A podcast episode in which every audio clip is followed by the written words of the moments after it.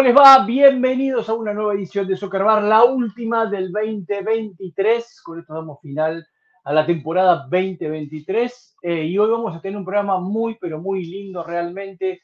Tenemos invitados de lujo, gente muy prestigiosa que nos gusta que eh, estén con nosotros, que tengamos esa posibilidad. Así que toda la gente que nos ve en nuestro canal de YouTube de Soccer Bar, eh, le agradecemos que le den like, que se suscriban, la gente de Pulso Sport también.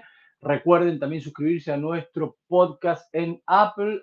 Lo pueden hacer en Spotify, lo pueden hacer en TuneIn y en demás aplicaciones también de audio que hay. Saludos también a la gente de Unánimo Deportes. Bueno, arrancamos este final 2023 y vamos a hablar hoy con un colega que creo que es el más prestigioso, uno de los más prestigiosos que tiene este país en lo que tiene que ver con fútbol, ¿no?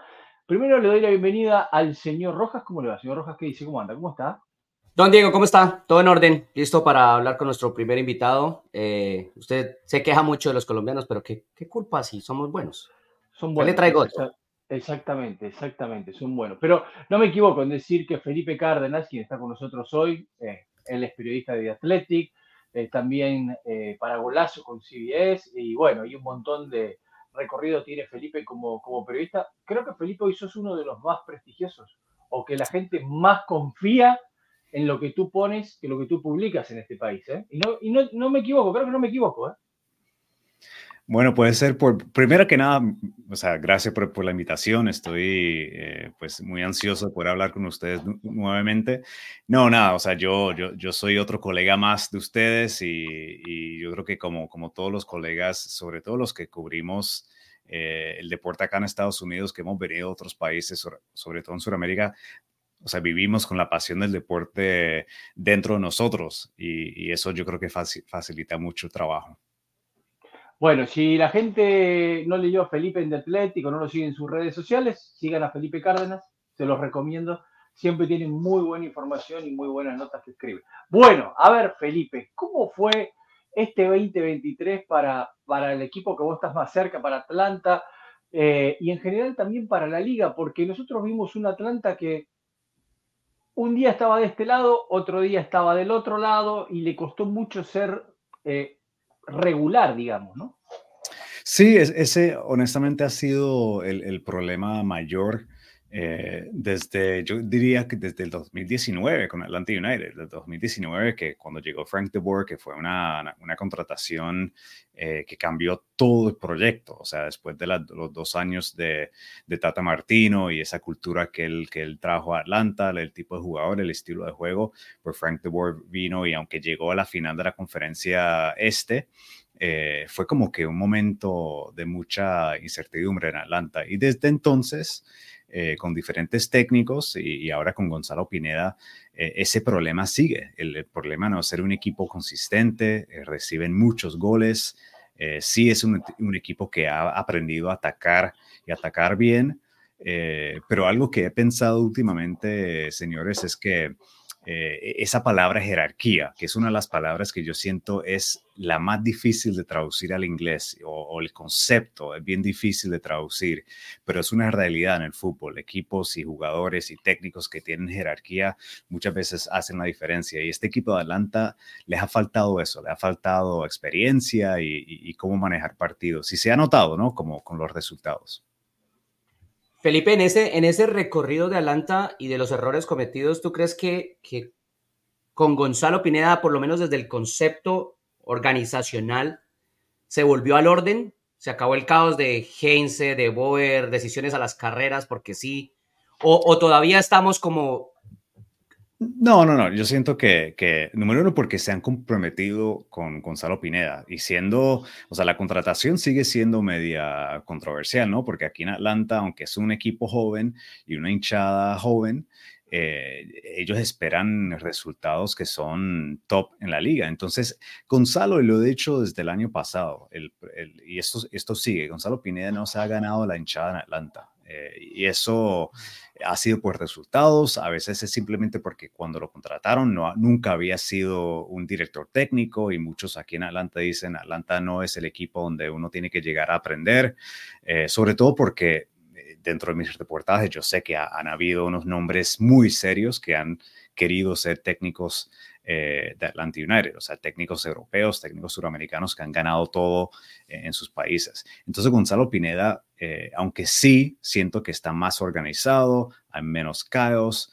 eh, él sigue siendo una persona aquí en la ciudad y dentro del fútbol de Atlanta United que sigue teniendo que demostrar que sí valió la pena contratarlo y darle ese chance. Ahora, Felipe, en ese aspecto, ¿por qué crees que muchas veces los equipos se rehusan un poco a estos entrenadores eh, que vienen de Europa o de Sudamérica, cosas que tienen más prestigio? ¿Por una cuestión económica, por otro asunto? Yo siento que eh, últimamente, o sea, cuando el Tata vino y llegó y ganó, eh, fue y sigue siendo una de las contrataciones más importantes en la historia de la liga porque por donde venía y, el hecho que ya había entrenado a, Leo Messi dos veces en la selección argentina y en Barcelona, había ganado eh, títulos en, Argentina, en Paraguay y había dirigido en un mundial ya con la selección paraguaya.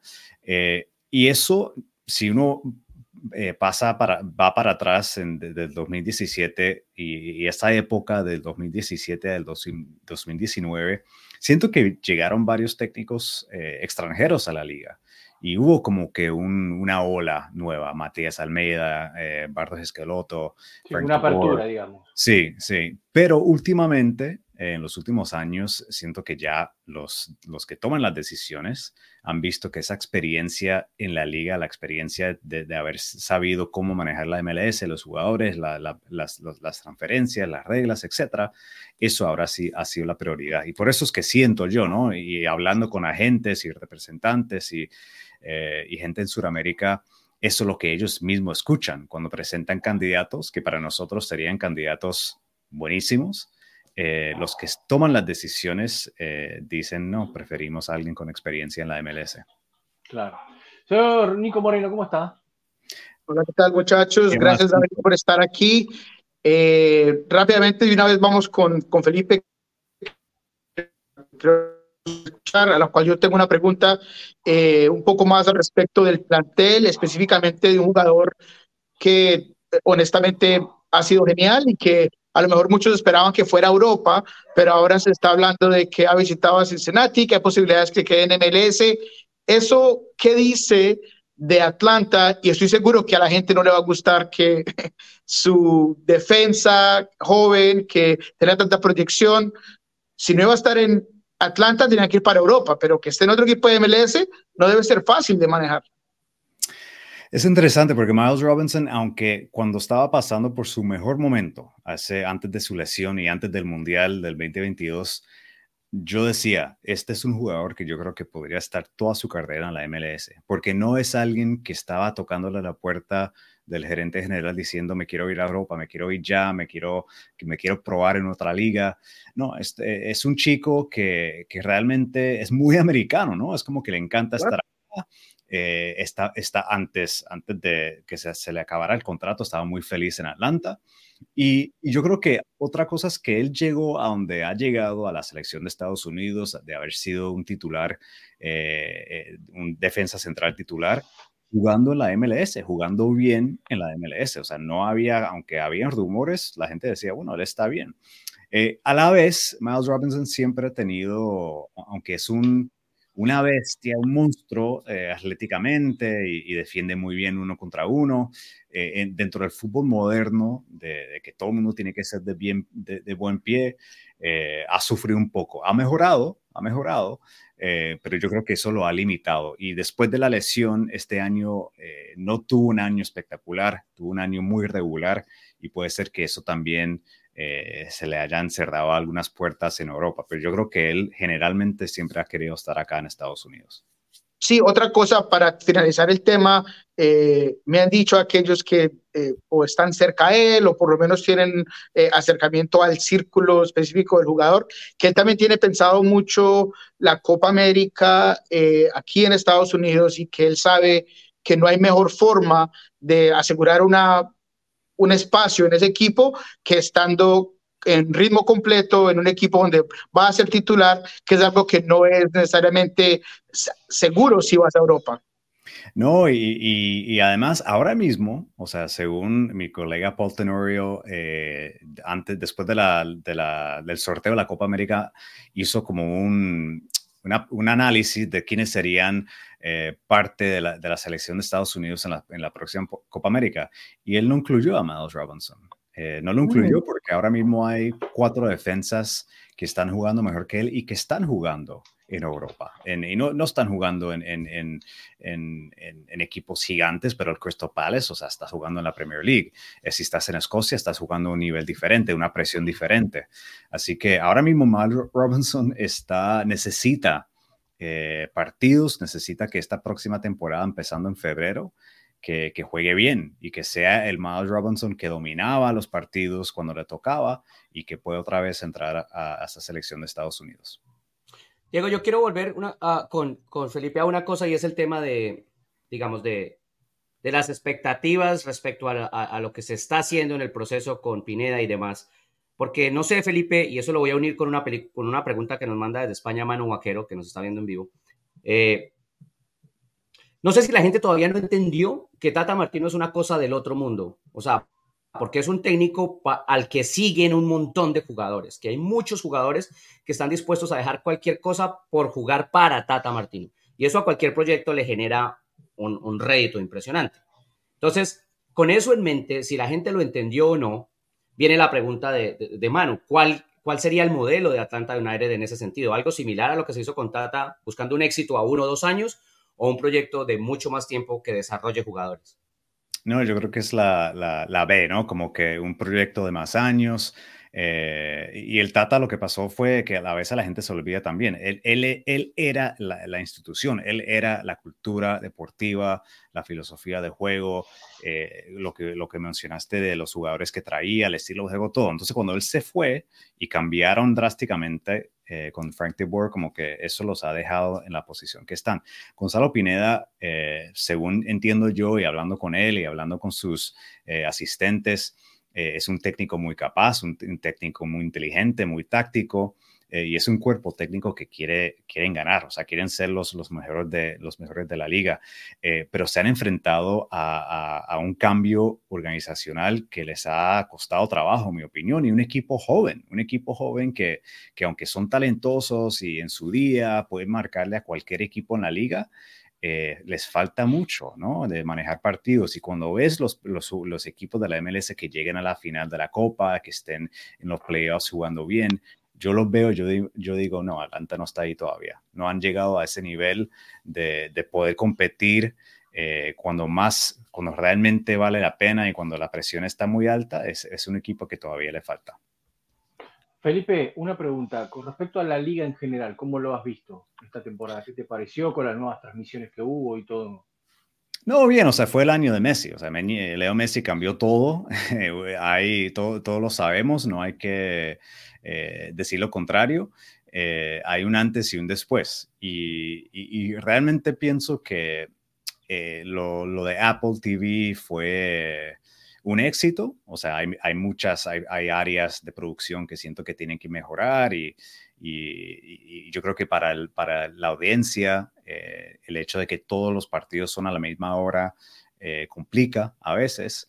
Eh, y el hecho de que está todo enfocado en Leo Messi eh, también para mí va a ser un va a ser algo interesante cómo, cómo lo maneja la liga, porque a veces como que el hecho de tener a Messi aquí es algo histórico y es algo que debemos celebrar y aprovechar, pero cuando se enfoca demasiado en un solo jugador, como que las otras historias de la liga eh, se olvidan. Y eso ha sido un problema para la MLS por mucho tiempo, las historias. Lo hemos eh, sufrido, Felipe, mucho tiempo, ¿no? La, persiguiendo a los mexicanos y las otras historias por debajo, y a veces con los mexicanos sin, sin producir lo esperado, solamente empujando. Bueno, yo, yo, yo, quiero le digo una cosa, yo creo que a la MLS no les interesan las historias. Esto es algo muy personal. ¿No les interesa qué? Las, historias. No les interesa la historia. A la MLS le interesa transmitir un partido que se vea bonito y nada más no le interesa que se hable de tal o cual historia, sea buena o sea mala, durante la semana, entonces no le preocupa, no, no, no es parte de lo que ellos quieran. Me parece a mí, ¿eh? es una opinión personal. No, no, y, bueno, puede ser que esa ha sido la, la, la, dirección que iba la liga hasta el día de hoy, pero O sea, los que cubrimos la liga y los mismos hinchas sienten que no saben nada fuera de su ciudad. O sea, si ellos siguen su equipo y siguen los jugadores de su equipo y ya, más nada. Y yo he hablado con jugadores, jugadores muy buenos a la MLS, pero que no son estrellas y me han dicho, a veces me, escriben, me dicen como que, oye, ¿y yo qué? o como que están haciendo cosas buenas, metiendo goles, eh, jugando bien, eh, pero como no son nombres, entonces eh, como que se les complica llegar a ese nivel.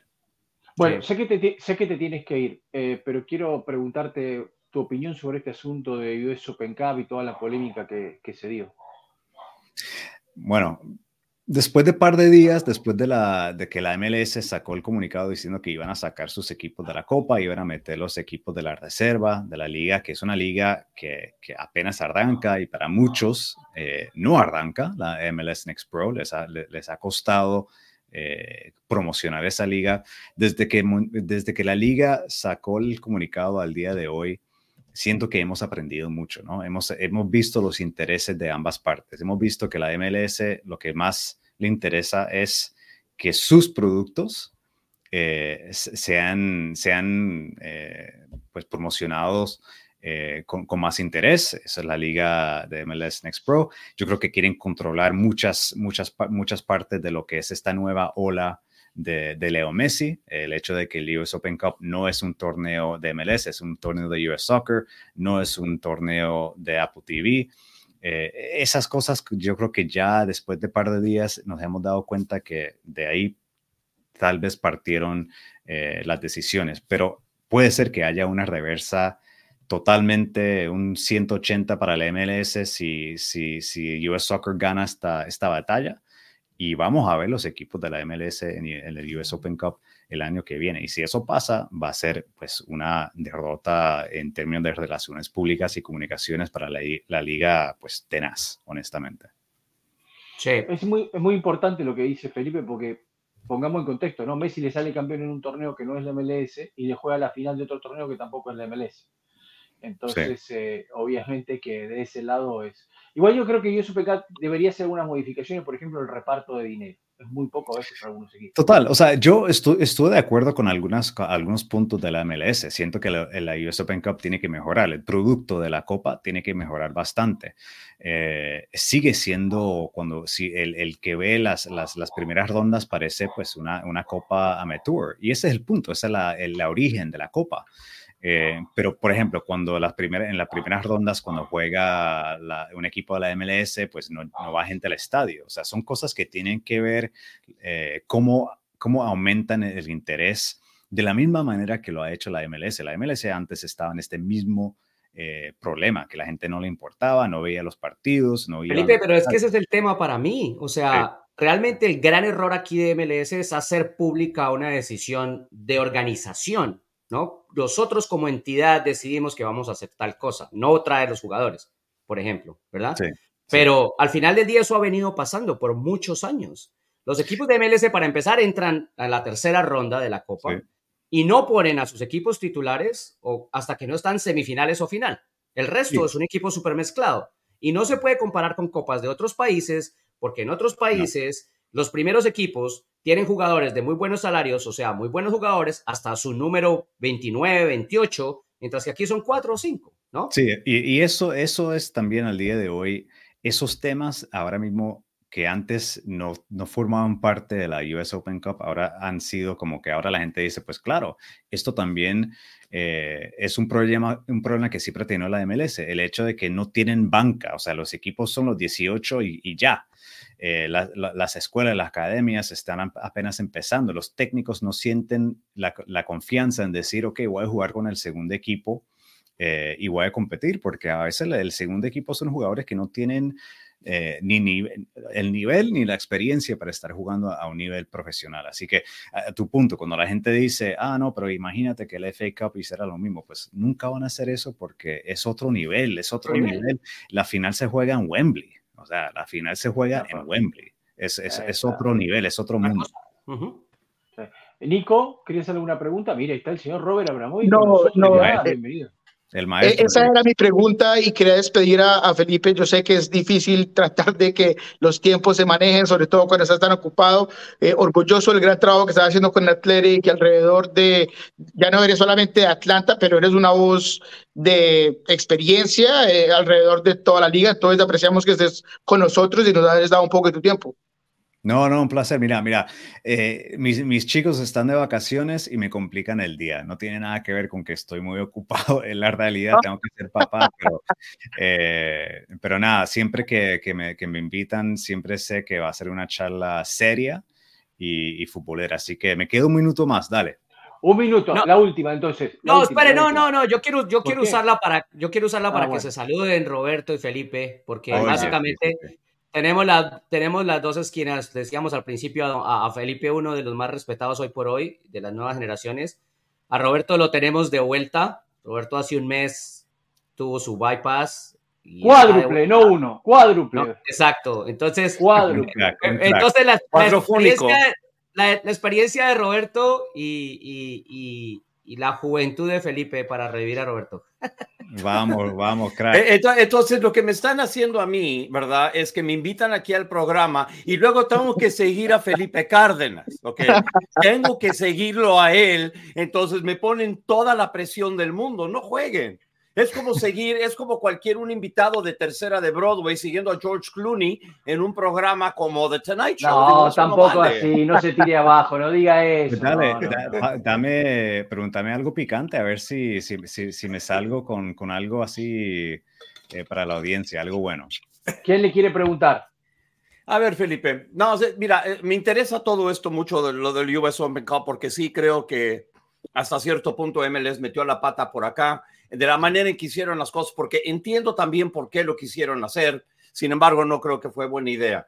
¿Crees que parte del problema, Felipe, se hubiera arreglado o no hubiera llegado a este punto si US Soccer hubiera hecho más con el US Open Cup a través de los años? El hecho de que, lo que, la, que la publicidad del US Open Cup ha sido tan, tan pobre a través de los años, la inversión en cuanto a publicidad, mercadotecnia, y todo eso, ¿verdad? Estamos hablando del trofeo más antiguo de todo Estados Unidos, de cualquier deporte, pero aún así, con eso, muy poca gente sabe que existe y muy poco se ha hecho para poder animar este torneo. Este, ¿Y crees que eso haya influido algo en lo que MLS está haciendo o tratando de hacer? Sí, sí, o sea, US Soccer, cuando uno dice que la, la US Open Cup es la, más, es, es, la copa más antigua de Estados Unidos, e, es como que eso es lo único que la gente sabe de la US Open Cup. Y, y es algo interesante, ¿no? Porque eh, la copa, esa copa y ese torneo se tiene que actualizar. Y, y, si no fuera, o sea, mira el Houston Dynamo, a ellos les importó muchísimo ganar esa copa y les importó muchísimo ganarle al Inter de Miami porque pensaron que iban a jugar contra Leo Messi en la final. Eh, pero sin Leo Messi, sin esa, eh, esa energía que trajo el Inter, de, Inter Miami a la liga y a las copas este año, el US Open Cup sigue siendo pues el que gane, gane y, no, no, se escucha más. Eh, sí, en términos de promoción, el hecho de que no se pueden ver, es difícil ver los partidos porque no hay un, un, un canal o, un, partnership con, con, alguien donde se puede ver los partidos, eso es un problema. El hecho de que los, a veces las canchas no son canchas eh, a, un nivel FIFA, eso es algo que ha dicho Don Garber, el comisionado de la, de la MLS, y sigue, sigue siendo un torneo para los equipos de, de las divisiones inferiores de, Estados Unidos. Es como que su Copa Mundial. ¿Felipe, lo jugaste?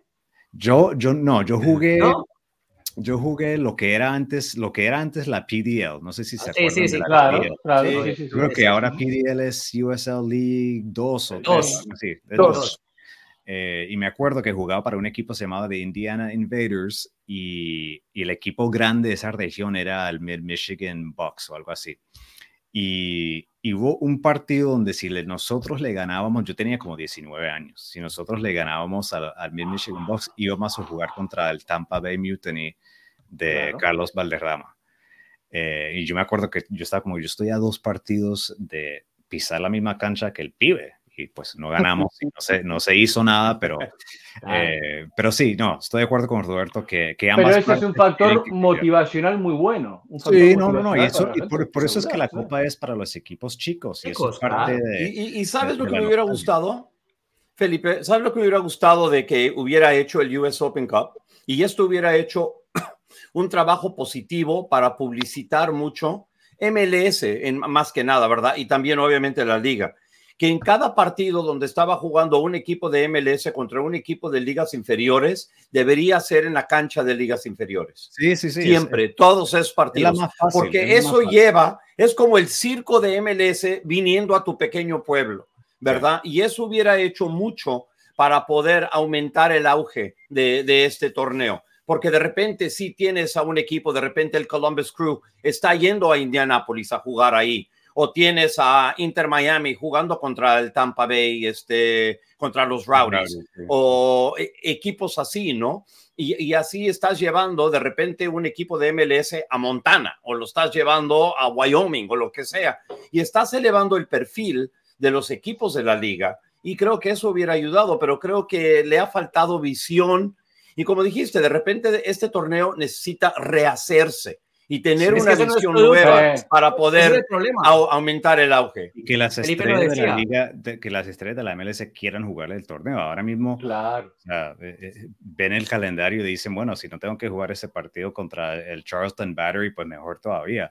Eh, pero y, nada, y los mismos técnicos saben que que en esos partidos es una oportunidad para jugar con, con otros jugadores y nada, son cosas que a veces no vas a poder controlarlos todos, pero sí hay como que... Hay y las reglas son distintas. También hay que recordar que tienes que alinear más jugadores estadounidenses que lo que te, permiten en MLS.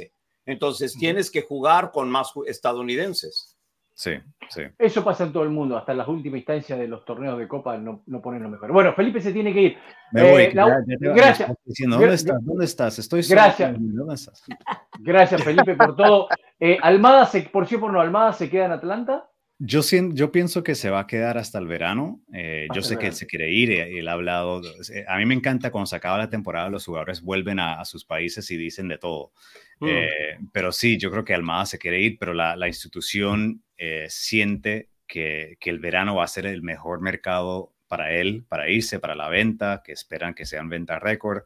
Eh, yo no sé, o sea, yo realmente no sé si va a llegar a los 40 millones, puede ser 20, 30 o algo así, pero siento que es un jugador que vale, que vale esa suma. Eh, sí, es un jugador muy joven, a veces se le nota la juventud, eh, pero ven, viéndolo de cerca y entendiendo de dónde ha venido y la, proyección que tiene, Almada es realmente es crack, es un crack.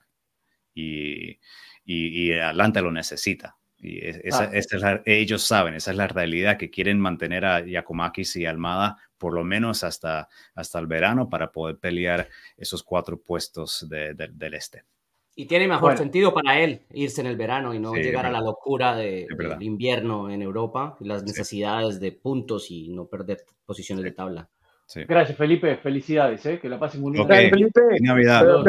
Gracias. Felipe, un abrazo. Abrazo grande, Felipe Cárdenas con nosotros, lo siguen en The Athletic, lo ven golazo. Bueno, quiero decir algo porque estábamos dentro de la conversación cuando entró el señor Robert Abramovic y no lo pude decir. La verdad, yo le tengo que felicitar a usted primero me alegra que esté súper bien. Y segundo, cuando los seres humanos tenemos momentos difíciles de salud, muchas veces es sumamente importante cómo uno lo encara, ¿no? Como uno lo lleva adelante. Y ver cómo tú lo llevaste adelante, para mí, la verdad, es para felicitarte, ¿eh? La verdad, y me alegra que estés súper, pero súper bien, Robert. ¿Cómo va eso? Cuéntame un poquito más. Bien, bien, gracias. Me pusiste emocional. Este, mira, no ha sido 100% fácil, ni mucho menos, pero todo lo he enfrentado como he enfrentado todo de una manera muy práctica en mi vida, ¿verdad? La razón por la cual estuve en el problema en que, que tenía, ¿verdad? Que el día 15 de noviembre me dio un paro cardíaco aquí en la casa y la verdad es que no me di cuenta que era un paro cardíaco, nada más me sentí mal.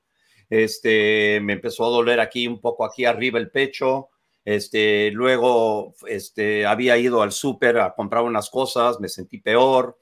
De ahí llegué a la casa, este, me acosté un rato, me sentí un poco mejor, comí algo y luego de repente en todo el pecho me empecé a sentir súper mal. Entonces me tomé algo contra la gastritis, no me ayudó, me tomé un poco, un par de Tylenol para bajar el dolor, no me, tampoco me ayudó.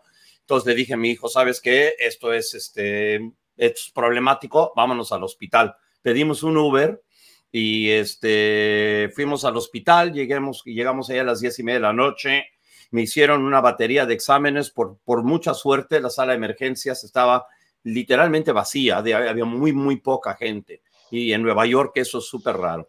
Este, me hicieron una batería de pruebas y me dijeron, ¿sabes qué? Estamos viendo algo aquí anormal, este, es mejor que te quedes. Entonces me quedé ahí esperando hasta que me pudieron dar una cama y eso no fue hasta las 4 de la mañana. A esa hora ya mandé a Eddie a mi casa. Este, él se quedó conmigo en todo, en todo momento. Y luego, este, el día siguiente, eso fue un miércoles, el, el jueves me avisaron que el miércoles, que el, perdón, que el viernes me iban a operar.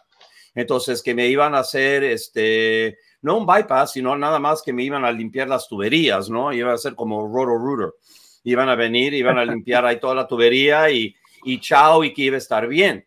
Pero cuando me hicieron la operación, y yo estaba despierto para esa operación, ¿ok? Yo estaba despierto. Este, me hicieron la operación y estoy viendo a los doctores hablando y hablando y hablando y, realmente no estoy viendo los monitores y por dónde van las varillas y lo que quieren sacar y tal. Y luego, como después de 15 minutos, dijeron, no, pues aquí no. Entonces me avisaron ahí mismo de que estaba demasiado bloqueado, tenía 70, 80 y 90% de bloqueo en las arterias y que necesitaban hacer un bypass. Entonces, eso era un, ¿qué fue? El viernes y luego el bypass iba a ser el lunes. Por suerte, estuve en uno de los mejores hospitales del país, sexto mejor, en cuanto a cardiología en todo el país, que es New York Presbyterian, y el doctor este, Tanaka, que es uno de los mejores, él hace, ha hecho miles de trasplantes de corazón, entonces esto para lo que tenía que hacer era un penal sin portero. Este, y sí, y lo, hago sonar fácil porque para él es fácil, pero me, la buena noticia es que hicieron el bypass, fue cuádruple, eh, creían que iba a ser triple, pero cuando llegaron vieron todo, era cuádruple.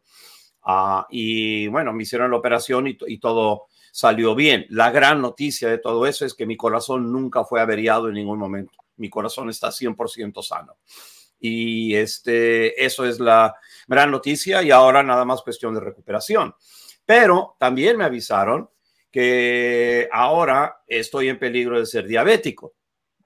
Y como John bien sabe, porque ha pasado un año viajando conmigo, hace que ya seis años, este tal. Yo, yo no soy el que mejor come, ni el que soy más adepto a probar cosas nuevas de comida y cuestiones así. No lo soy, soy terrible. Y, yo también pensaba que cuando, cuando, cuando empezaste diciendo el problema empezó, pensé que ibas a decir en las comidas después de los partidos. Pues en parte, digo, en todas mis comidas. Digo, esta, todas las, esto sucedió por todas las malas decisiones que tomé a través de los últimos 25 años, de que siempre me sentía bien y nunca fui a visitar un médico, no me hacía no me hacía chequeos médicos cada año ni mucho menos que uno pues debe hacer porque uno se siente bien y cree no me está pasando nada, pero la verdad es que me estaba pasando mucho. Entonces en los últimos meses me convertí en diabético, se taparon mis tuberías, se taparon las arterias, me afectó el corazón. Entonces ahora ya estoy poniéndole, ahora sí ya estoy, ya tengo un médico primario, tengo cardiólogo, eh, voy a visitar este, otros médicos también. Entonces ahora sí ya voy a, a ruta sana. Ahora el problema para mí es que si termino siendo diabético, que ojalá que no, y, y estamos en eso, ¿verdad? Es que tengo que cambiar muchas cosas en cuanto a la manera que como, que ya he hecho, por cierto. Entonces digo, John ya eh, sabe, ¿verdad? De lo, de, de, cuánto me gusta a mí el café. Y ahorita yo he tomado media taza de café en mes y medio, porque, no, porque el café lo tomo con crema y azúcar. Yo lo tomo, como digo en inglés, light and sweet, just like me. Y este, entonces digo, si no puedo tomar tanta azúcar. Entonces, entonces en vez de tratarlo, traté con un poco menos de azúcar y luego, pues primero sin azúcar, luego un poco menos y realmente no pude tomar el café, me sabía rayos. Entonces, paré de tomar café. Entonces, lo otro que me encanta son los bagels. Ok, ahora los bagels están tan llenos de carbohidratos que se convierten en azúcar. Es uno de los peores panes que uno puede comer si uno es diabético. Entonces, no he podido tomar un bagel en seis semanas. Eh, entonces, e, e, digo, estoy viviendo de Cheerios o, o huevos revueltos claras nada más. Esos son mis desayunos ahora. Entonces digo, e, esos son los sacrificios que tengo que hacer, ¿verdad? Para poder bajar el azúcar, para bajar mi A1C que estaba en 8.3 y este lo tengo que bajar a menos de 7. Entonces, entre medicinas y algunas de las medicinas me está jodiendo, este, pero bastante, mi vista, eh, ha sido perjudicado por, por una de las medicinas porque es uno de los efectos secundarios. Este, también me mareo cuando me paro. Este, me tengo que aguantar un rato y luego ya como que voy agarrando la onda y luego ya puedo caminar. Ese tipo de cosas me anda sucediendo. Entonces, una vez que pare de necesitar estas medicinas, que ojalá sea aquí a final de diciembre, entonces ojalá que la recuperación sea más rápida, pero por lo menos ya puedo ir a caminar al súper, este, puedo dar la vuelta a la manzana, eh, puedo ir a la esquina, al restaurante de la esquina, comer algo si quiero y regresar y no cansarme, porque hace dos semanas yo no podía ir de aquí a la esquina y regresar. No podía. Agarraba, me tenía que agarrar de un poste de luz, me tenía que parar, sentar, aguantar y luego caminar un poco más y luego lo mismo y luego llegaba al sofá y me colapsaba. Esas son las cosas que, terminan pasando. Entonces, el aviso a todos ustedes es evítense esto, evítense el dolor de que te revienten todo el pecho, evítense el dolor de que te metan tubos por toda la panza, evítense el dolor de que te tengan que arrancar los tubos sin anestesia y es el peor dolor que vas a sentir en tu vida. ¿Ok? Y eso que yo me roto la, la pierna, me rompí el tibia y peroné, nada que ver, nada que ver. Eso era un 3, de 1 al 10 en dolor, eso era un 3, me estaba yo cagando de risa, ¿ok? Mientras que estaba rota mi pierna, mi pie así, es que mi, mi, mi pierna estaba así y el pie así, cuando debería estar parado, ¿ok? Eso era un 3, esto era un 10 más. Entonces, evítenselo, evítenselo. Vayan al doctor, asegúrense, el cardiólogo, y este, coman bien para que no tengan que hacer terribles sacrificios después.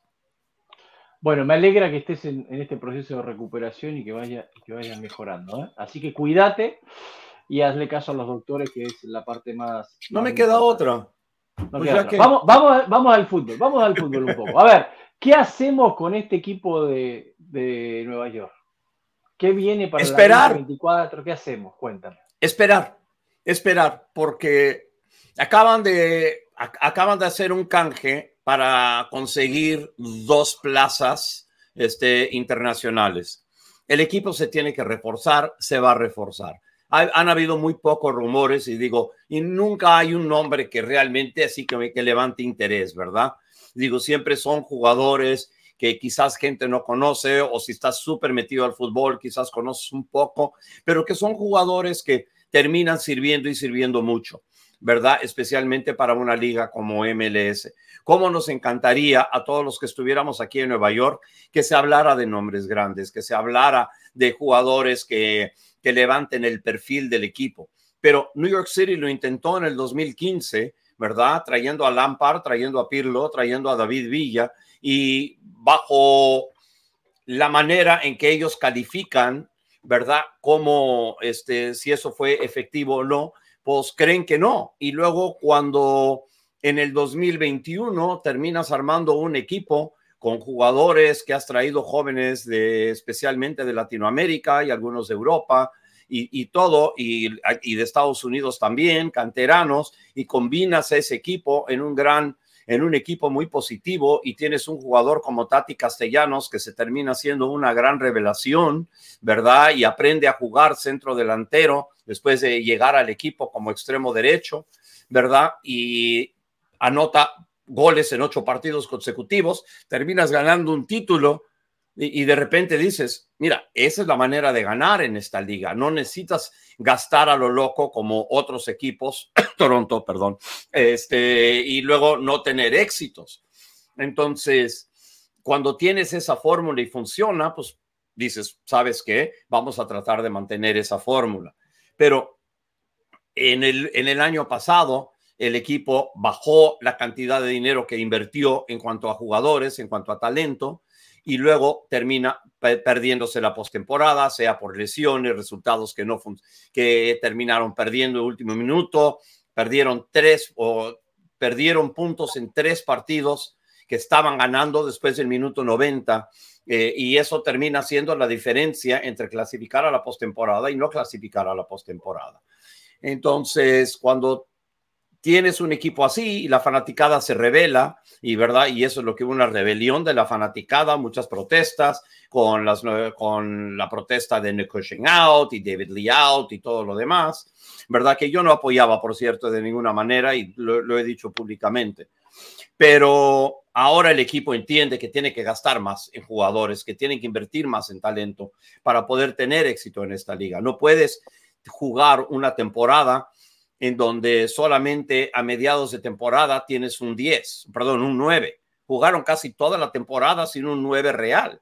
Entonces, en esta liga necesitas un 9.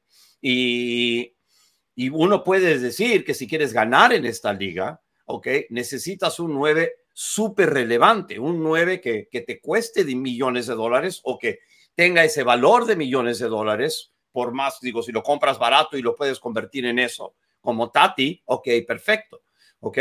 Pero no, no hay muchos equipos que, que han ganado títulos desde el 2017 en adelante que no hayan tenido un gran centro delantero en esta liga. Entonces, creo que el equipo, en más que nada, digo, van a invertir en más talento, pero tienen que invertir ahí. Y, y no sé si tengan ese jugador en este momento en, en, el, en el roster del equipo. Eh, Bacrar puede terminar siendo ese jugador, pero basado en lo que vimos el año pasado, digo, para mí es un jugador que debería aprender detrás de un excelente número 9, que quizás vaya envejeciendo lo que sea y que pueda aportar algo, pero para mí eso es lo que necesitaba hacer. Y bueno, de repente Bacrar se puede convertir en el próximo Tati Castellanos y genial para, para el equipo. Robert, ¿qué, qué pues, iba a decir seguridad, pero es difícil, pero ¿qué, real, qué expectativas reales puede tener la gente, la afición de New York City y, y aún los que no son aficionados, pero siguen al equipo desde otras partes del país, en que realmente se va a invertir en jugadores? A mí me parece, y es parte de la pregunta para ti, que está en una coyuntura New York City en la que todas las fichas están puestas en el proyecto del estadio, que finalmente se aprobó, que finalmente va caminando, que hay todavía ciertos obstáculos por saltar. Sí, y no está 100% aprobado. Y que me parece que ahí están todas las fichas puestas y eso incluye un montón de dinero que se le puede sacar al, al hecho de fortalecer deportivamente al equipo. Yo, no creo, yo, yo, creo que el equipo vio que se equivocó el año pasado y cuando digo el equipo, estamos hablando desde la gente de CFG para adelante, ¿no?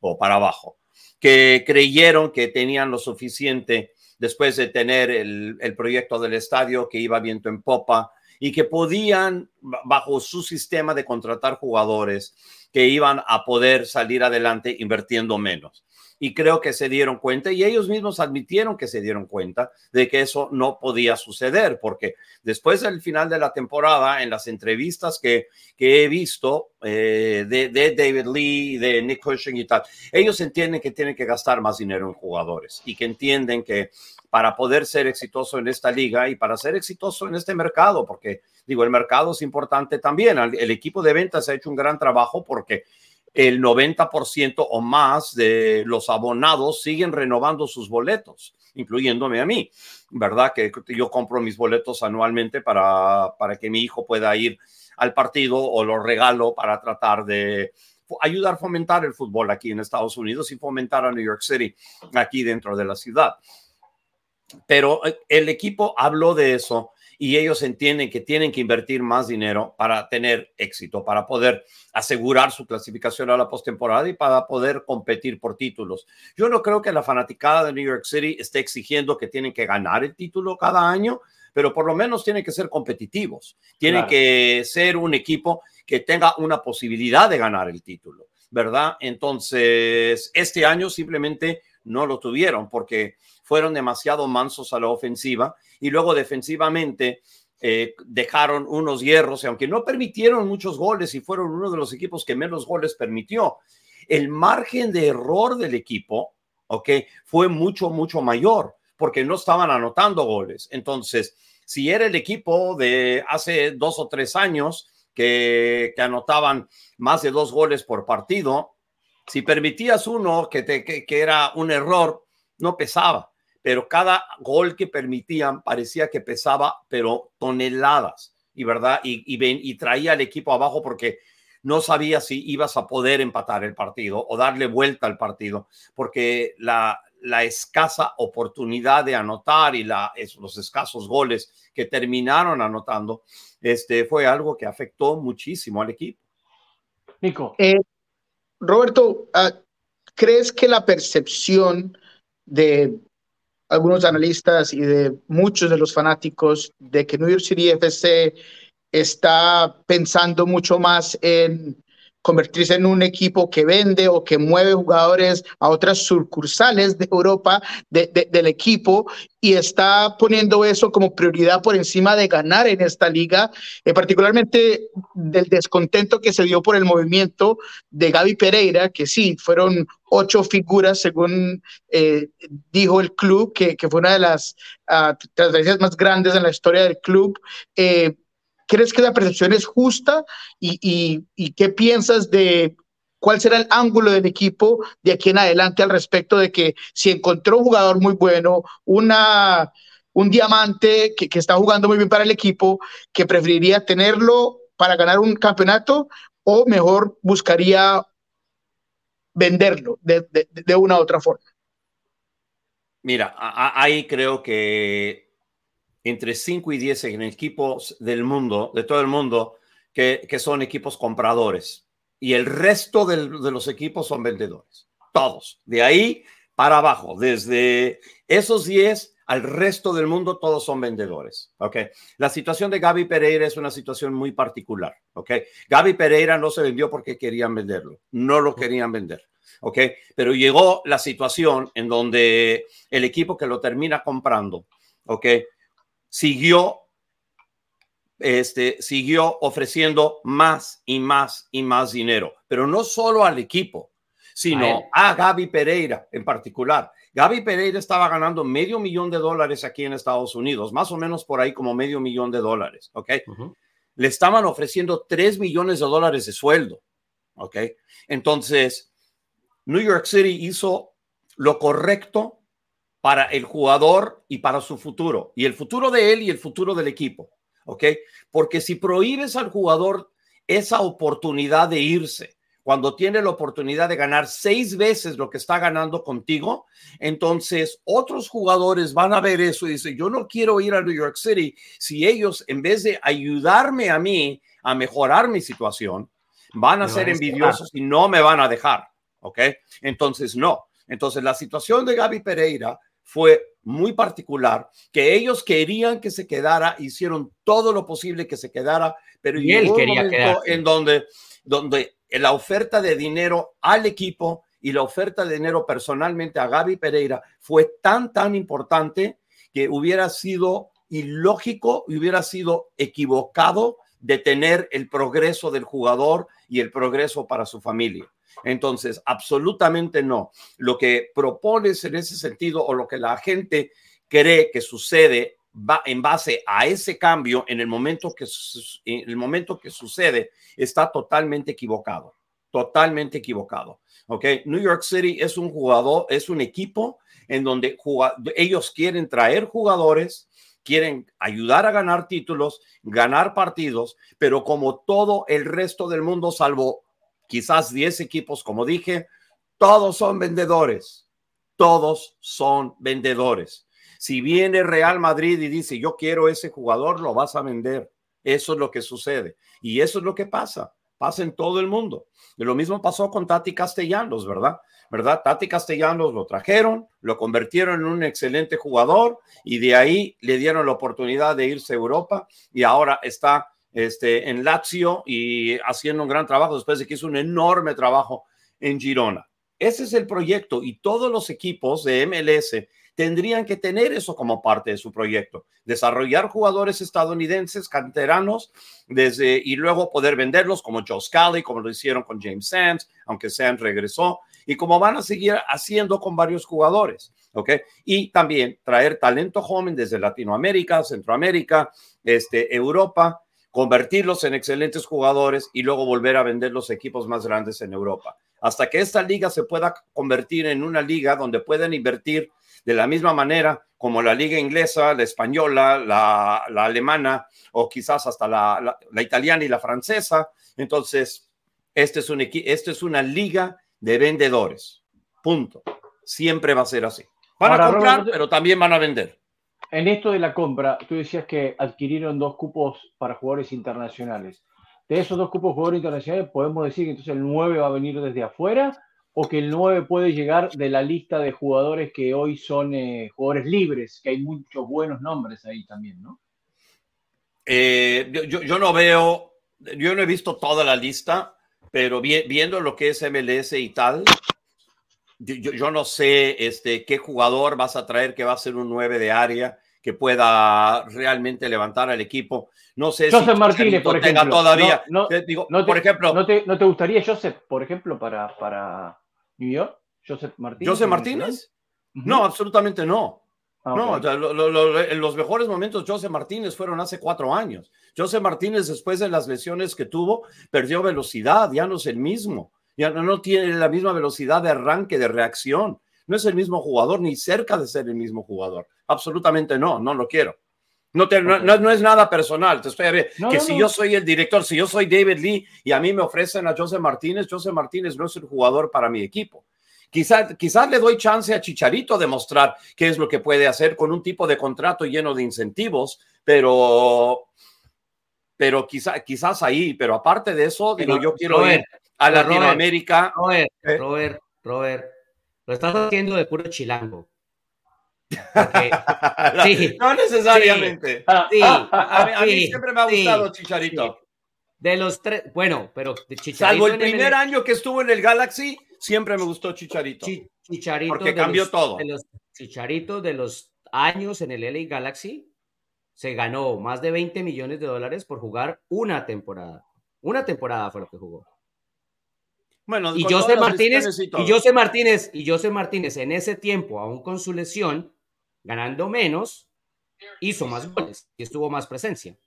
Entonces, al análisis, yo entiendo que no te gusta y estoy de acuerdo. A mí me parece que José Martínez hoy por hoy no es un jugador para ir a New York City. En eso estoy totalmente de acuerdo. Ahora, cuando tú dices prefiero a Chicharito, ahí entro yo a decir en análisis de chilango, no es análisis. No, no, no, yo, yo, diciendo es que con Chicharito me, me, me, me tomo, me, doy un volado, ¿ok? Con un, si fuera con un contrato con incentivos, en donde no le tienes que pagar mucho si no desarrolla. ¿ok? Pero si, si mete goles, si juega X cantidad de minutos, etcétera, etcétera, digo, por eso, incentivos, estaría quizás interesado, pero más, pero estoy hablando de los jugadores de la liga, que fue lo que me preguntó Diego, ¿ok? Sí, libres. Eso fue lo que preguntó Diego de los jugadores de la liga. Entonces, yo lo que quiero es que prefiero que vayan a Sudamérica, busquen en Brasil, busquen en Argentina, Paraguay, Uruguay, Chile, donde sea, ¿ok? Y que de ahí traigan a un jugador que pueda hacer. Ahora, se hablaba de un jugador de, de, Argentina que, que, que, posiblemente venga a la liga y New York City era uno de los equipos, pero no me acuerdo el nombre en este, en este momento, no sé si era de Vélez o no pero había, o de Racing, uno de sus equipos, pero había un jugador del que estaba hablando, creo que tenía como 22 años de edad, que posiblemente venga a la liga y que ese era uno de esos jugadores que había interés de varios equipos. Prefiero alguien así, prefiero probar con el modelo de Tati este, una vez más, porque no solo New York City ha tenido éxito con ese modelo, mira todo el éxito que ha tenido Atlanta con jugadores como Almada, obviamente Almirón, anterior a eso. Entonces, estamos viendo en otros equipos lo que ha hecho Cucho Hernández, lo que Diego Rossi regresando. Este, entonces, tienes ese modelo que parece que funciona muy, muy bien. Si, eh, obviamente, si, si sacas buenos análisis de jugadores y digo, no metes la pata. Y a veces sucede eso también. Sí, pero, volviendo al tema, yo creo que aquí, y, no quiero irme muy, muy largo con esto, pero yo sí voy a diferir con el hecho de que el ángulo de muchos equipos de MLS es que sean equipos vendedores. Eh, recientemente tuve una conversación con Craig Weibel de aquí de Seattle y le preguntaban al respecto de la diferencia de ser un equipo como Atlanta, como otros equipos que a lo mejor vayan, van y buscan jugadores jóvenes para después venderlos en MLS. Él dice, a mí me importa un comino vender un jugador. Yo quiero ganar como general manager y como el que maneja todo aquí, quiero traer jugadores mayores para, ¿A quién quiere vender? Si es que no tiene. No, pero es que él no busca hacerlo. Igualmente, Gard Lagerwey, él no le gusta traer jugadores, él tiene un, un, una margen que a él le gustan los jugadores de 26 años a 29 años, que vengan a jugar, a ganar partidos en MLS, a él no le importa vender. Si se da una joyita aquí y allá, no hay ningún problema, pero el punto principal de Lagerwey es ganar partidos en MLS y no vender. Eh, también con Columbus, y no voy a decir el nombre del que está aquí, que es de la misma escuela. Pero Columbus vendió a Celarayán. No, pero estoy, hablando de recientemente, de, esta nueva eh, eh, generación de Columbus que se a Jordan Morris. ¿Recuerdas que Jordan Morris se fue a Europa, pero se lesionó y se sí, pero lo prestó. ellos, ellos porque termina pasando. no, es que lo, no es que lo busquen, no es que ellos busquen vender. ¿Cómo? ¿El arquero de Columbus quién era? Schulte. Sí, antes de Schulte. ¿Por qué Schulte apareció? Bueno, voy a decir el nombre. Eh, Nichols, primero que todo, estamos hablando de cosas que no tienen que ver con lo que eh, eh, viene haciendo el equipo recientemente en cuanto a las grandes contrataciones, como la de Cucho, que era un jugador que ellos tenían esa misma margen de edad, porque hay un, un, un, alumno de estos que estoy hablando, de Chris Henderson, de Gar Lagerwey, que está en Columbus, que llegó con un nuevo propósito de traer jugadores ya experimentados, que no es para vender, que el proyecto principal se dé de jugadores experimentados como la llegada de Gressel, como otras cosas que pasaron con Columbus, que llegaron a qué? A un título. Traer a Rossi, jugador que no venía para traerlo y venderlo, era para traerlo para que fuera exitoso. pero, es la gran diferencia. Pero esto es para apuntalar un grupo joven como Morris, como Scholte, como el Central, como Moreira. O sea, esos jugadores jóvenes solos no pueden, ese es el proyecto, entonces necesitan jugadores. pero también es que no se enfocan en venderlos, o sea, eso voy claro, vino del Super también, también, también, hay equipos que van a hacer una política y otros van a tomar otra política totalmente sí, claro. Exactamente. Y a eso, a eso me Los Ángeles, Los Ángeles FC no va a ser un, una franquicia que apueste demasiado por jóvenes, sino por más consolidados, porque tiene que estar ahí arriba siempre peleando, o es lo que ellos quieren. Eso, eso va a variar mucho. Yo creo que hay jugadores que son imposibles no venderlos, porque tienen un nivel muy bueno. Claro, lo, decía antes Felipe, lo de Miles Robinson. Por lo que contó Felipe, es el nuevo Jordan Morris. Jordan Morris tuvo la oportunidad de ir a jugar al fútbol alemán en su momento, y él dijo, no, yo me quiero quedar viviendo aquí en Seattle. A mí me después se fue a préstamo, pero después se fue a préstamo. Sí, después se fue a préstamo a Inglaterra porque se lesionó.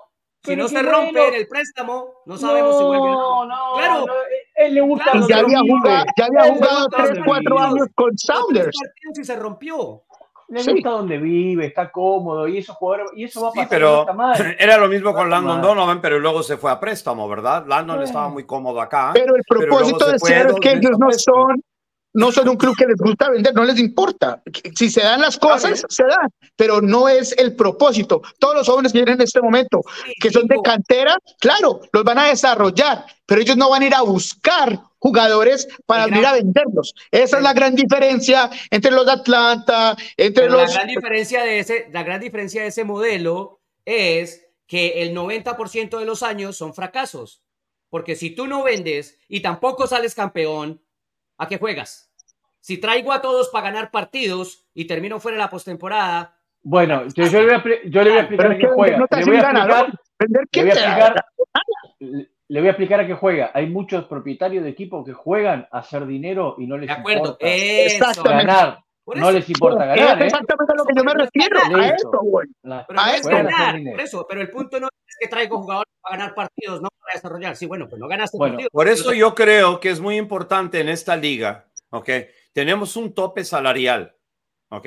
Pero creo que para que esta liga realmente pueda avanzar, aparte de que creo que tienen que elevar el tope, que la liga ya ha dicho que este año no lo van a hacer, es muy importante poner un Ah, piso no, salarial Roberto, también. no, el tope sí se va a ele- a elevar porque ya está preestablecido que se eleva.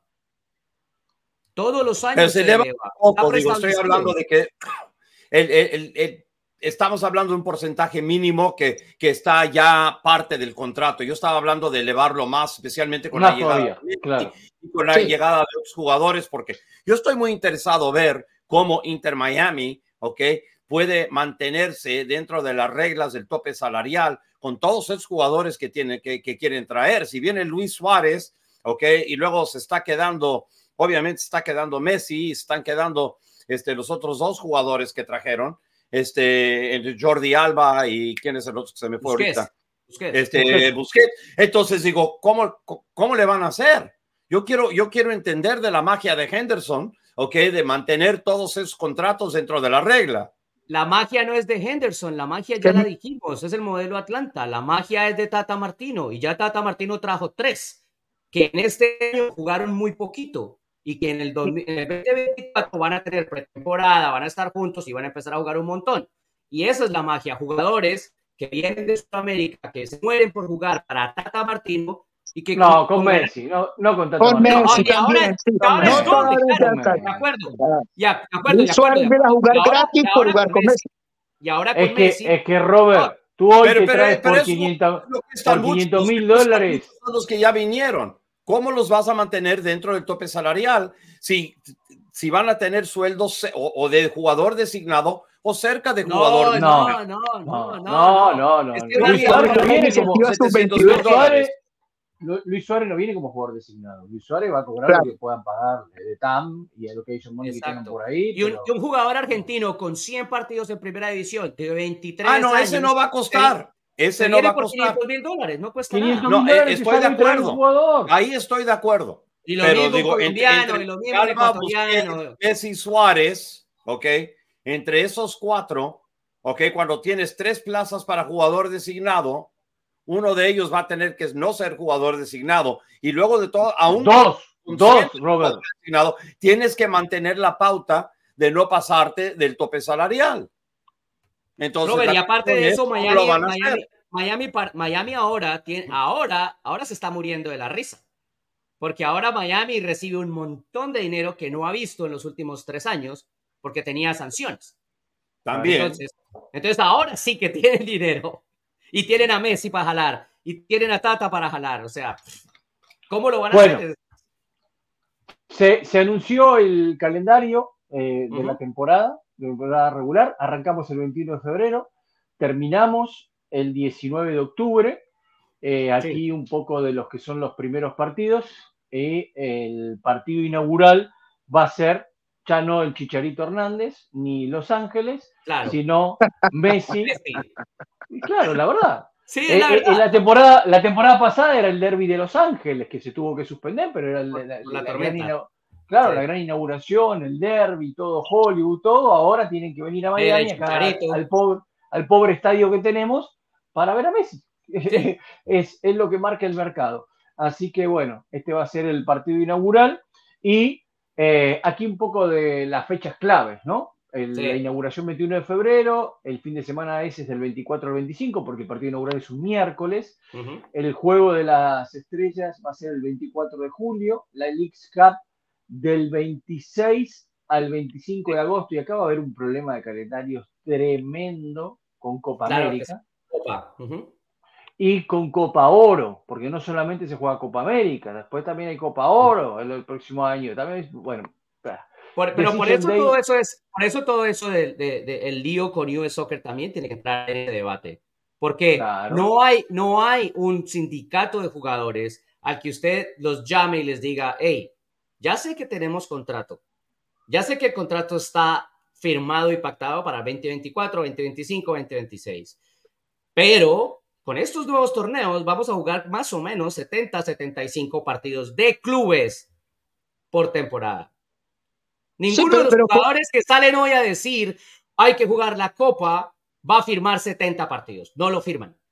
No, pero y, esa es la gran hipocresía que mostró MLS y ese es el gran problema, porque este este torneo histórico ya estaba, pero como el dinero y la exposición internacional era el X Cup, entonces inventaron algo sin importarles un rábano lo que le pasa a los jugadores. Entonces es algo falta de moral ahora venir a decir, oh, no, es que por el calendario vamos a poner los equipos de MLS Pro a jugar algo. Entonces me gusta el hecho de que US Soccer les haya dicho, na, na, na, na, na, porque no se les puede dar todo. Querían esta, este torneo de desarrollo. Nico, Nico, hasta las también, también, Nico, también tiene razón lo que dijo Robert antes cuando estábamos con Felipe.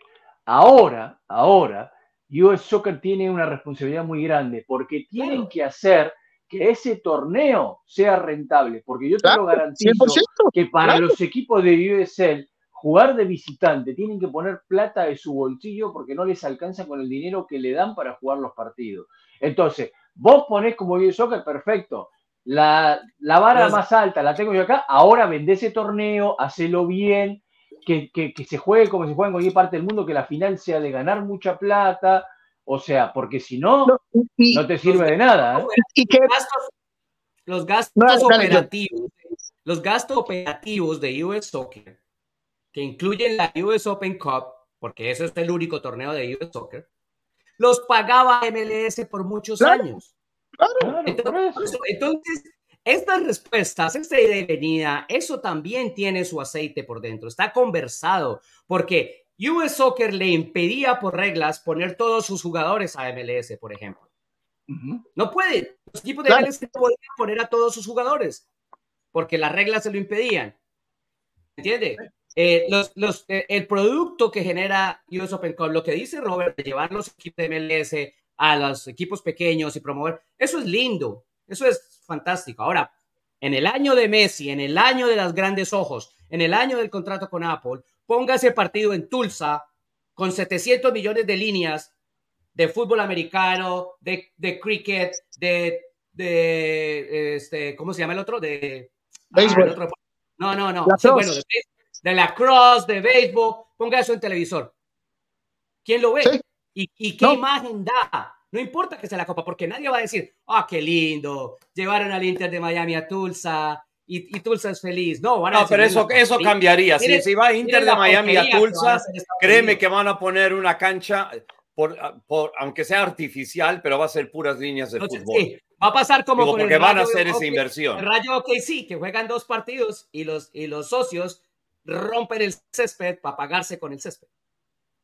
Sí, eh, pero, pero ya, y eso va a lo que dijo Robert, que es la responsabilidad ahora de US Soccer y de MLS tratar de renovar ese, e, ese torneo para que todo lo que ustedes acaban de decir se arregle y, y, lo mejore. Porque la otra parte que me parecía ilógica, apenas yo escuché todo esto. ¿Ah? ¿Con qué plata lo va a hacer US Soccer? ¿Con la plata de MLS? obligatorio. la cuestión es que lo tiene que vender, ¿verdad? Mira, US Soccer tiene que encontrar los patrocinios. No, no lo tiene que hacer con plata de MLS. Claro, no tiene que haber plata de MLS. No tiene que haber plata de MLS. Pero no, esto es No, porque ¿saben sabe lo, que, sabe lo que está pasando aquí? Aquí está pasando algo que es mucho más grave y de fondo. Que si US Soccer eh, sigue con las administraciones amateurs que ha tenido en los últimos años y manejándose de esa misma manera, el dueño del fútbol en Estados Unidos es MLS y no US Soccer. Y US Soccer está perdiendo la responsabilidad que tiene dentro de este país como federación. US Soccer es el que tiene que conseguir patrocinadores que banquen un torneo y que, ganen, y que ganen, plata. ¿Por qué? Porque US Soccer ahora le puede decir a la, cualquier soda, al que sea, Messi va a jugar en mi torneo también. Le puede ir a decir a cualquier televisora, vamos a tener a Messi y no lo va a tener la manzanita. Lo pueden tener ustedes. Entonces, los números son distintos y los podés arreglar.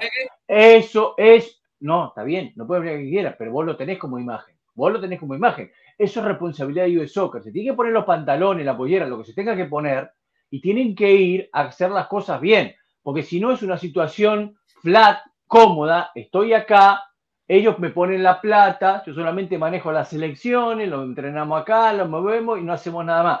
Es cómodo, es muy lindo, es muy lindo.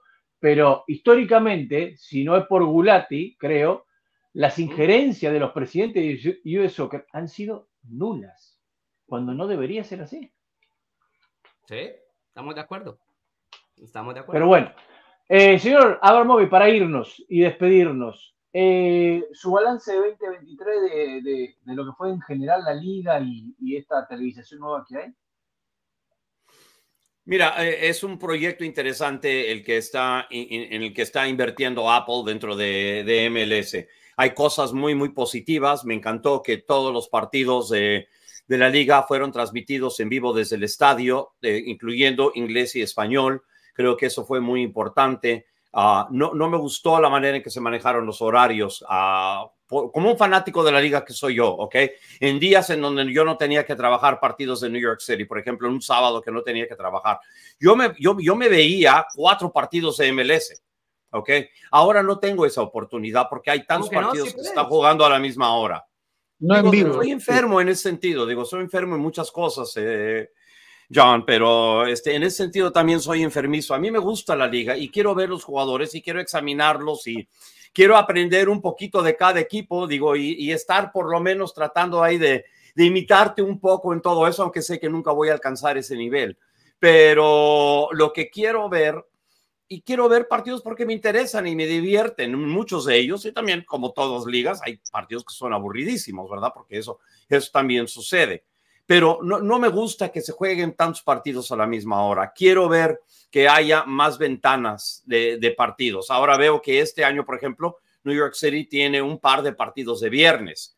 Eso está padre, porque significa que la gente puede ver partidos y, no solamente sábado, este y uno que otro en domingo. Me gusta mucho que, que todos los partidos o el 90% de los partidos son en sábado. Me encanta la idea. Creo que es una gran decisión porque lo último que tienes que hacer especialmente en el otoño, es ir en contra de la NFL porque no hay gane ahí, nadie gana a la NFL, ¿ok? Entonces, ah, ese es tiempo prohibido, ¿ok?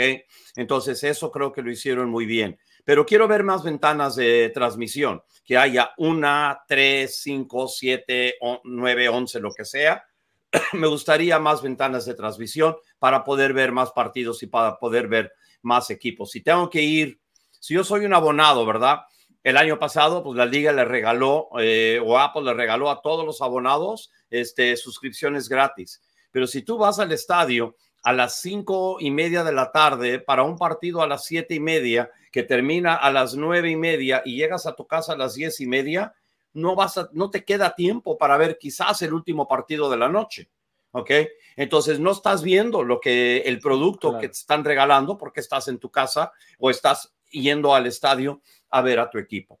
Pero creo que es magnífico. Quiero ver que eh, las transmisiones continúen mejorando eh, y, que, y que haya acceso. Todavía va a haber otra vez, hay un contrato con Fox una vez más. Entonces significa que va a haber, este, creo que son 34 partidos por Fox. Creo que 19 de esos partidos van a ser por el canal grande de Fox, el Canal 5 en Nueva York, no sé, creo que es el 10 en Miami, no sé cuál es el de Fox, pero digo, estamos hablando televisión abierta y también todos los partidos se van a pasar por Fox Deportes. Creo que eso también es muy importante. Me, me da, no me gusta que no haya, aparte de Fox Deportes, que por ejemplo Univision ya no sea parte de las transmisiones de la liga, porque creo que eso ayuda a llegar a un nuevo público. Sabemos que el Leagues Cup sí lo va a hacer entonces ahí este, va a haber este, gente que quizás no palpe la liga, pero lo va a poder palpar. Entonces, porque creo que eso es bueno mercadotecnia. Y bueno, obviamente con Messi acá, entonces va, va, a haber muchísima gente que va a comprar abonos o que va a comprar, este, que va a comprar las suscripciones de Apple para poder ver a, Leo y ojalá que palpen este, otros equipos eh, y otros partidos de, de eso. Creo que es una gran asociación con Apple y, ojalá que fructifique y que siga creciendo y mejorando. Bueno, eh, gracias a ti por estar con nosotros. como te dije antes, eh, cuídate, sigue para adelante con la misma fuerza con la cual has tomado toda tu recuperación y que el 2024 sea espectacular para ti, eh, que sea excelente, Robert. Muchísimas gracias. Eh, me encanta estar aquí con ustedes. Me encanta estar aquí, punto, ¿ok? Digo. Muy bien.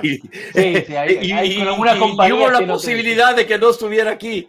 Entonces, estoy muy encantado. Pero gracias por la invitación. Este, el Sacro Bar es genial. Me encanta que ustedes estén haciendo esto y que estén llevando este, la MLS como se debe este, a un público que necesita entender más de esta liga y con programas, especialmente este programa y con ustedes este, que lo están llevando, creo que están llevando lo que es realmente la verdad de esta liga, que mucha otra gente que no lo cubre de 100, ¿ok? No, no entiende y, y no da ese conocimiento al público cuando están viendo sus cosas. Y ustedes sí lo dan y se me hace genial y les deseo todos los éxitos. Bueno, muchas gracias, Robert. Bueno, a ver, antes de irnos y, también de, todos, dos cortitas eh, que se dieron. Una es esta. Eh, Hugo Pérez, es técnico de la selección de Salvador, hablando con el DC United.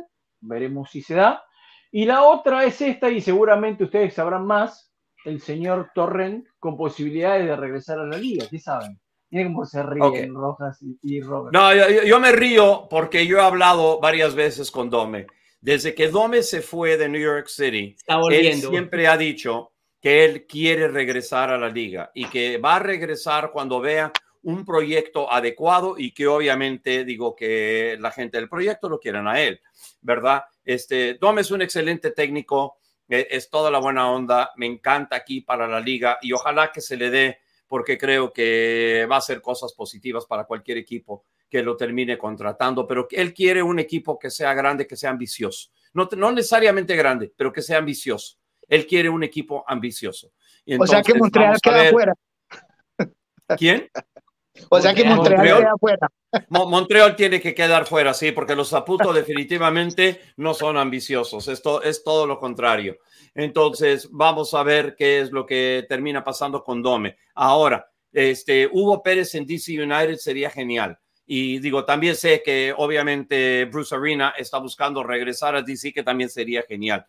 La, la gran fanaticada y población salvadoreña que está en DC ha sido ignorada por demasiados años. Creo que traer a alguien como Hugo o también quizás traer algunos, ojalá jugadores que podrían aportar a DC United este, y tratar de nuevo de asociarse con esa comunidad sería una gran cosa. Creo que DC United ha cometido terribles errores en, en los últimos años en cuanto a su mercado técnica y a, la manera en que han tratado a muchos de sus aficionados. Creo que eso tiene que cambiar y tienen especialmente que ir y volver a asociarse con la gran comunidad salvadoreña que existe en Washington, D.C. Y me encantaría ver de nuevo cómo las vallas estuvieran salte y salte, aunque claro, en, en, en Audi Field eso no puede suceder como lo hacían allá en RFK, que cuando veías en, en el centro de la cancha donde estaba la porra y esas vallas saltaban con todos los fanáticos ahí, era absolutamente genial, era de lo mejor de la liga cuando arrancó en 1996. DC todavía, esa fanaticada existe, la tiene que ir a volver a buscar y a, y a volver a juntarse con ellos y que los dos se acepten mutuamente. Y ojalá que vuelva a suceder para el bien de la liga. Bueno, señor Rojas, señor Moreno, para despedirnos, ¿quieren decir algo? No, no, no. Agradecerle a Robert su tiempo, que su disposición. Sabemos que está muy reciente todo y poco a poco va volviendo a cierta normalidad y tener tiempo para charlar con nosotros. Se lo agradecemos. No, igualmente agradecerle a Roberto y Agradecerle a ustedes dos, Diego y John, por todo lo que ha sido este proyecto Soccer Bar. Ha sido un verdadero placer, un honor, un privilegio ser parte de él, ver cómo lentamente empezamos a crecer en audiencia, cómo empezamos a, a crear de una u otra forma un lugar donde la gente puede venir a buscar cierta información. Eh, agradecido por ende como Roberto, como Felipe, como toda esta comunidad latina que nos viene apoyando también desde la parte de información eh, y agradecido por ello. Entonces, eh, espero que ustedes, que la audiencia tenga una feliz Navidad, un próspero año nuevo y, en verdad les digo de, de todo corazón que agradecido por todo el apoyo que ustedes me han brindado también. Bueno, me sumo a lo que dijo Nico, como dije antes, le agradezco a Robert por, todo, siempre él estuvo pendiente con nosotros, siempre que uno lo llama le da información, le pregunta cosas, nos apoya, así que mil gracias Robert. Eh, y ponte bien ¿eh? y recupérate. Gracias señor Rojas por hacer posible que salgamos al aire siempre, por estar siempre laburando con todo por este show. Gracias al señor Moreno, que también aporta muchísimo de sus opiniones polémicas, como las de siempre, y aparte de todas las entrevistas que, siempre conoce. Y gracias a la gente que, como dijo Nico, de a poco se va sumando, que está del otro lado, que tengan una feliz Navidad, unas felices fiestas, un 2024 espectacular. Nos encontramos al comienzo del 2024. Vamos a seguir adelante con Bar. Nosotros somos una opción distinta a lo que hay por ahí. Nosotros somos los que vamos a contar las historias buenas y malas, aunque no les guste a muchos, porque sé que no les gusta, eh, pero las vamos a contar eh, porque hay muchas historias alrededor de la liga, quedan muchas historias siempre entre partido y partido, cosas que pasan, situaciones que se dan, y para eso aquí está Soccer Bar. Así que gracias a todos, felicidades y nos encontramos el año que viene. Chao.